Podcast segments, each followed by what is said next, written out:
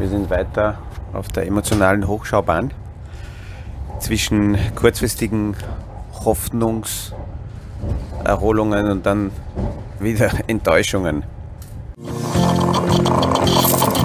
Aus dem Kaffeesatz, der Podcast von AL und E Consulting. Aktuelle Kapitalmarkt- und Wirtschaftsfragen verständlich erklärt mit Scholt Janosch.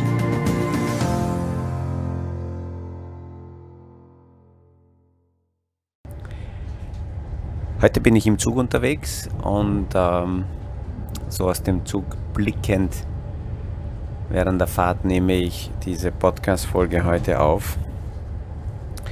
Es sind ähm, nach den äh, Podcast-Beiträgen der letzten Tage einige sehr interessante Fragen gekommen und die möchte ich heute auch einbauen und, und behandeln von ähm, Personen, die entweder erst seit kurzem die Podcasts hören oder zufällig dazu gekommen sind und ähm, in, in, in der äh, großen Mengenlage der üblichen Podcasts das noch nicht richtig zuordnen können. Eine Aussage, die also hier mich erreicht hat, war, äh, ja, nett, aber das äh, geht mich nichts an oder das ist kein Thema für mich. Ich möchte darauf kurz eingehen.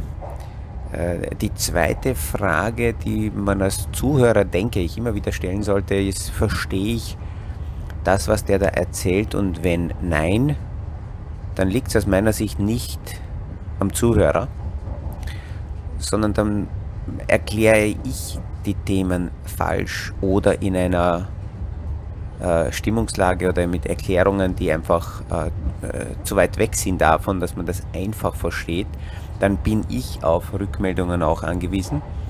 Und äh, dann sollte man auf jeden Fall eine Frage stellen oder eine Rückmeldung geben. Ja klar, die Alternative ist, äh, das Ding abdrehen und äh, sich das nicht mehr antun.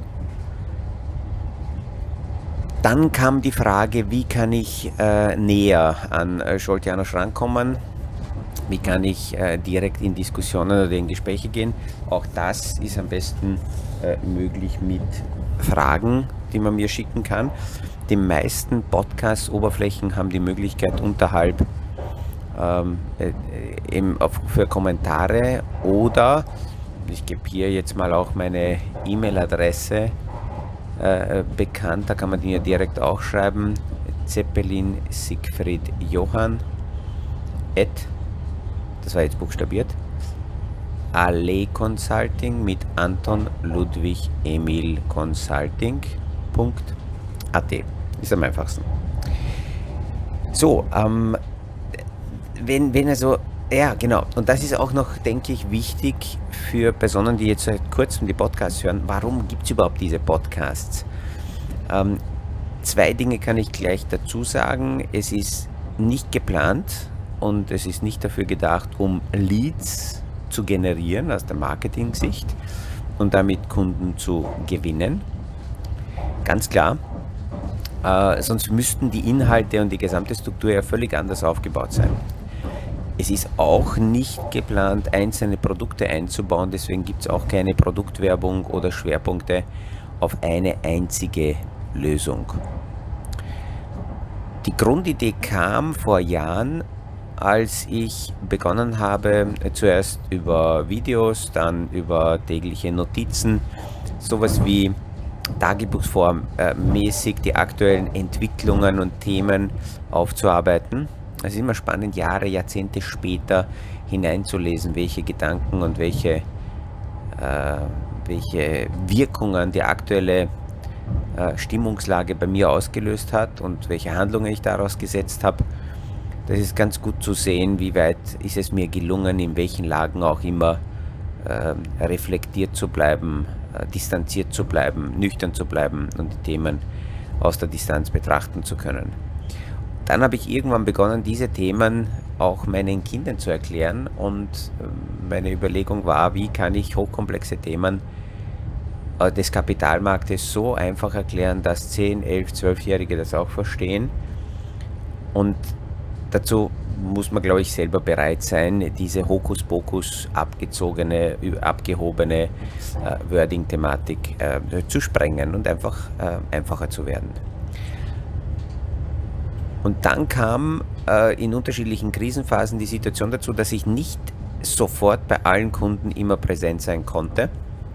Und damit habe ich begonnen dann Videos aufzunehmen ähm, auf Fragen, die zu 80, 90 Prozent in bestimmten Situationen jeder stellt und diese Fragen zu beantworten und dann auszusenden.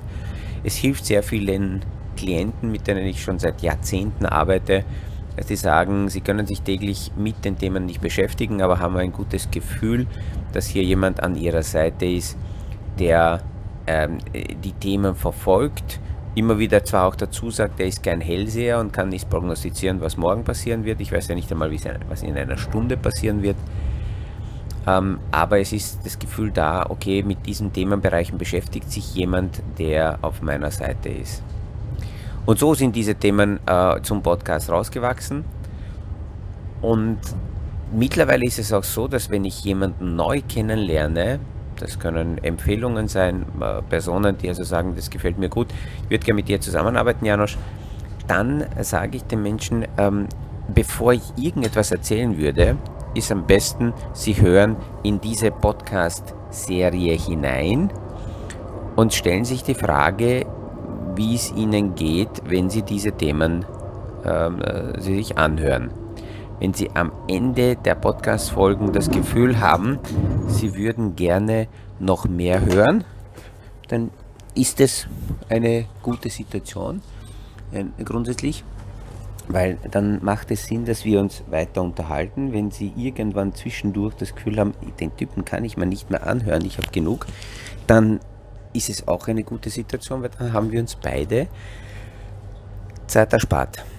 Äh, ich bin nun mal so und äh, wenn ich damit die andere Seite nicht erreiche, naja, dann brauchen wir uns das nicht antun, dass wir möglicherweise in eine gemeinsame Arbeit versuchen zu gehen.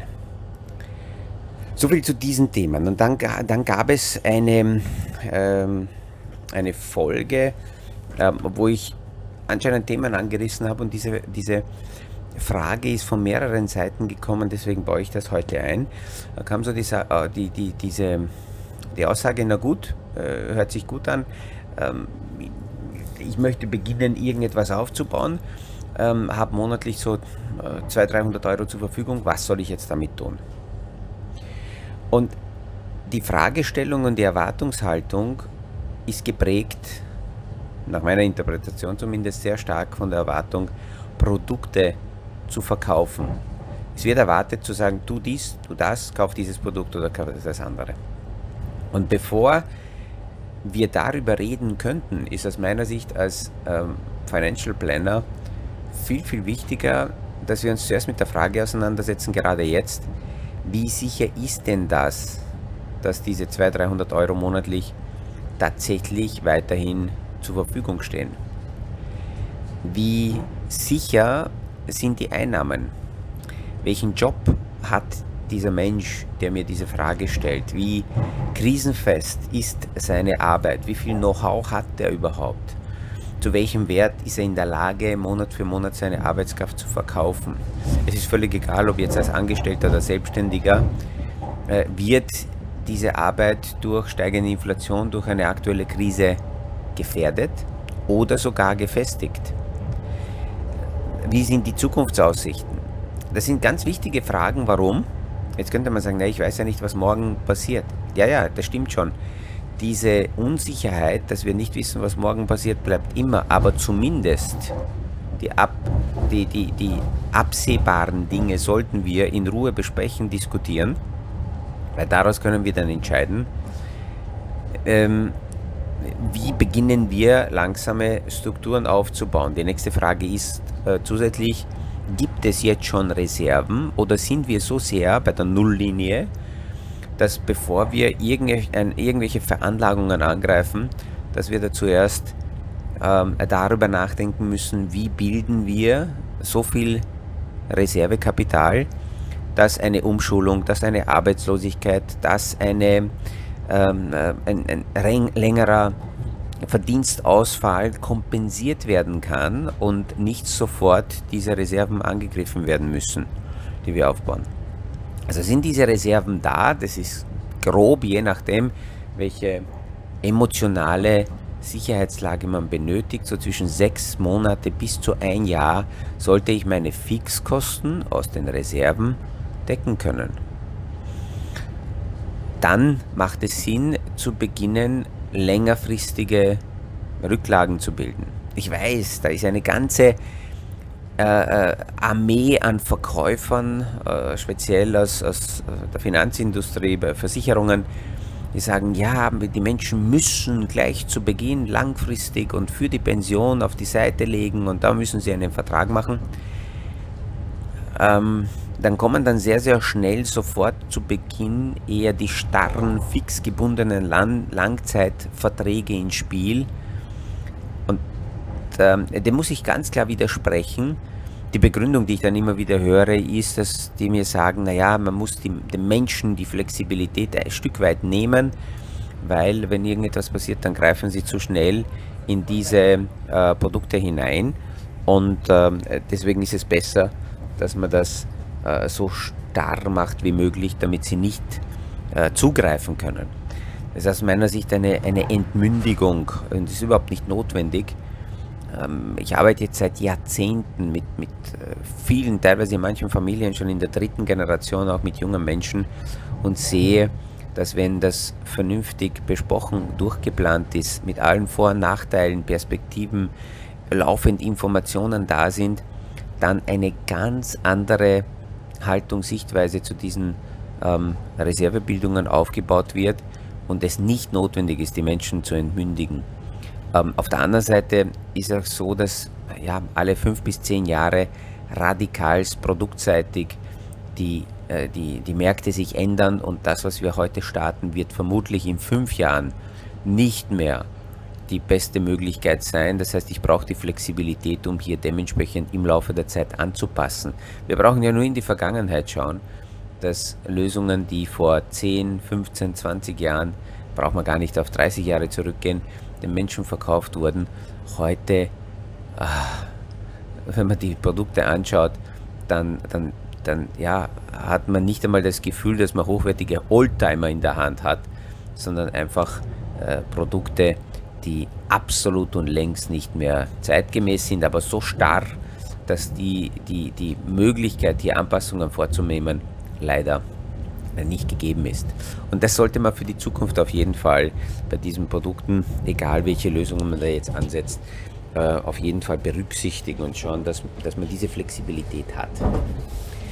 Wenn dann äh, die Strategien besonnen aufgebaut sind, wir die Möglichkeit haben, das in Ruhe zu besprechen und durchzugehen, was machen wir warum, mit welchen Überlegungen, dann äh, ist es so, dass tägliche Themen, die so in der Wirtschaft passieren, plötzlich die Kunden ganz anders sich anhören. Und die erste Aussage, naja, geht mich das überhaupt alles was an, eine ganz andere Wirkung hat. Weil natürlich geht uns das was an, was aktuell ähm, auf der geopolitischen Lage passiert. Einerseits natürlich gesellschaftlich, weil ähm, dieser Kampf, den wir derzeit mitbekommen, ist ganz klar ein, ein, ein Kampf, ein Krieg, der freieren, transparenten, demokratischen Welt gegen die Diktatoren dieser Welt. Wenn wir die selbstverliebten Jungs äh, auf der Gegenveranstaltung zu Davos uns anschauen, wo der Putin, der Xi Jinping ähm, von China, der ähm, brasilianische Präsident, äh, Indiens Präsident und Südafrika sich treffen, dann sind es Jungs, die von Demokratie, von Freiheit, von Transparenz nicht besonders viel, viel halten.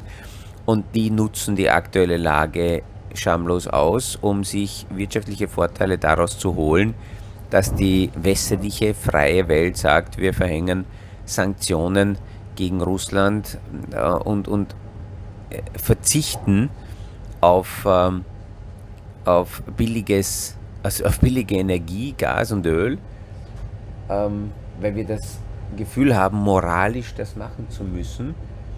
Und klar trifft uns das. Und, und, und die Diskussion wird weitergehen, weil äh, genau das nutzt der Putin aus, dass bei uns sehr viele Menschen entweder sich einreden, das alles geht mich nichts an, aber eine Lösung haben wollen äh, und damit natürlich sehr leicht manipulierbar sind, äh, schon von der Politikseite her, weil, weil, eben, weil sie die Hintergründe nicht verstehen, wollen sie dann Lösungen haben, die wirtschaftlich äh, nicht, nicht machbar sind. Dass der Staat einspringt, dagegen ist nichts aufzuwenden, aber wir müssen dann diese Leistungen, die Transferleistungen, die hier ausgezahlt werden, auch erwirtschaften. Wenn wir einspringen und das Ganze nicht erwirtschaften, dann geht das auf die Substanz. Und dann muss man darüber natürlich nachdenken. Ähm, das, was wir in den vergangenen Tagen erlebt haben, auch diese Erholungsrallye am äh, Dienstag, war interessanterweise keine Erholung des Marktes aufgrund der Quartalsmeldungen der Unternehmen, weil die Zahlen so gut waren, sondern das war eine Erholung aus der extremen negativen Stimmungslage heraus, ähm, was wir Tage davor äh, schon gesehen haben. Und auch da stellt sich die Frage, äh, was ist der Auslöser? Naja, oft ist es nur ein Funke, der springt und es war die Hoffnung, nachdem äh, Putin sich breit hingestellt hat und gesagt hat, klar, Gazprom wird weiter liefern, Russland wird ab heute in der Früh, das war um 6 in der Früh heute, ähm, ist die äh, hat die ganze Welt die Gasleitungen mit den Ohren verfolgt und hat äh, geschaut, gibt's, kann man ein, ein leises Rauschen wahrnehmen, weil damit äh, dann sichergestellt ist, dass tatsächlich ab heute wieder Gas fließt. Man geht derzeit davon aus, von der fachlichen Seite her, dass nicht die gleiche Menge wie vorher fließen wird, aber es wird auf jeden Fall weiter fließen.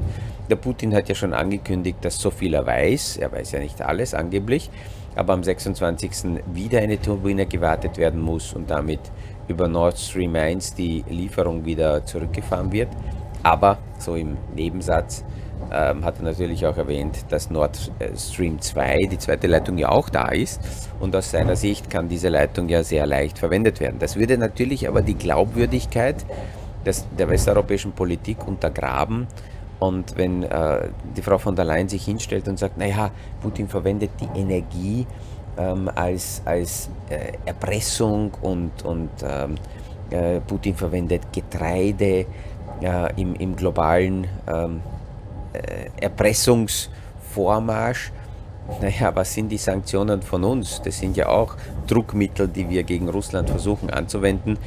Und ähm, es ist ja nur das Problem, dass hier äh, die Sanktionen durchzusetzen schwierig ist, wenn genügend Ausweichmöglichkeiten da sind. Und die vier anderen Freunde und Jungs habe ich ja vorhin schon genannt, die gern der westlichen Welt eins auswischen wollen und äh, genau da die aufgebauten Sanktionen ähm, einfach torpedieren. Ähm, deswegen geht uns das alles äh, dementsprechend was an und es ist wichtig, darüber nachzudenken, Zusammenhänge zu verstehen, weil dann weiß ich, wann, warum steigen Märkte, wo gehen die hin, wie könnte ich darauf äh, dementsprechend reagieren.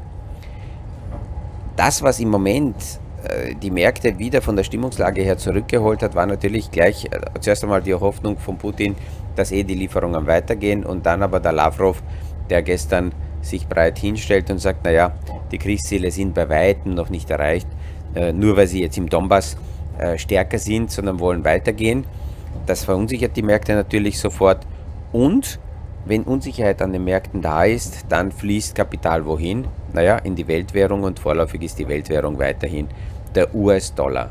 Und weil der Dollar so stark ist, äh, deswegen sind im Moment auch die Zahlen der Unternehmen, die prinzipiell recht gut sind, eher gedämpft, weil natürlich Unternehmen, die aus Amerika weltweit exportieren, mit dem äh, starken Dollar äh, Probleme bekommen, weil die, die, die ausländischen Käufer durch den zu starken Dollar Kaufkraftverlust erleiden und damit sehr viele Kunden nicht mehr kaufen oder deutlich weniger kaufen und das, was in der Bilanz ist, neu bewertet, natürlich auch ähm, äh, dann ganz, äh, eine ganz schwierige Situation darstellt. Joe Biden ist auch von den äh, Saudis wieder zurückgekehrt und auch da haben wir gesehen, äh, er hat zwar versucht, einige Versprechen abzugeben, aber Saudi-Arabien dürfte am oberen Limit seiner Förderkapazitäten stehen, Sie könnten maximal um 20 Prozent die Förderkapazitäten noch steigern, aber das würden Sie nur einige Wochen lang durchhalten, weil, wie gesagt, die Infrastruktur dafür nicht da ist, um hier langfristig deutlich mehr zu äh, fördern. Und diese Überlegung von den G7, dass man sowohl Öl als auch Gas äh, Deckelung, Preisdeckelung einführt, wäre eine ganz gefährliche Sache. JP Morgan hat hier berechnet, dass sollte das gemacht werden, dann könnte Putin damit reagieren, dass er die Fördermengen kürzt. Damit kann er zwar nicht so viel verkaufen, aber durch weniger Förderung und gleiche Nachfrage, was passiert mit dem Preis? Na, die Preise gehen nach oben. Richtung Europa mag es zwar sein, dass es eine Deckelung gibt, das Problem ist nur, wenn es eine Preisdeckelung gibt, und das sehen wir jetzt derzeit in einzelnen Ländern, dann gibt es Versorgungsengpässe, weil wenn die Produzenten zu bestimmten Preisen nur verkaufen dürfen und diese Preise liegen möglicherweise unter ihren Produktionspreisen, dann liefern sie da einfach nicht hin. In Ungarn gibt es bei den Tankstellen eine Obergrenze für Benzin und Diesel und die, die, das Ergebnis ist, dass es viele Tankstellen gibt, die geschlossen sind, weil die kategorisch keinen Benzin mehr bekommen. Die haben nichts, weil zu diesem Preis wird nicht geliefert. Und äh, sollte tatsächlich diese Sanktion Schritt kommen und der Putin macht diesen Stopp, äh, die, diese, die Fördermenge fährt er zurück, dann könnte der Ölpreis von aktuell rund um 95 herum auf 300 explodieren.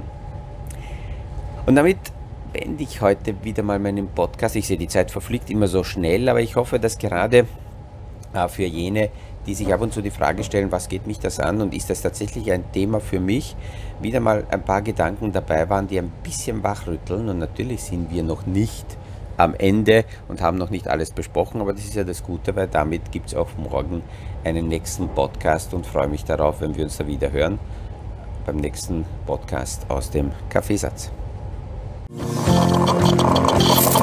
Das war aus dem Kaffeesatz, der Podcast von AL und E Consulting zu aktuellen Kapitalmarkt- und Wirtschaftsfragen, verständlich erklärt mit Scholt Janosch.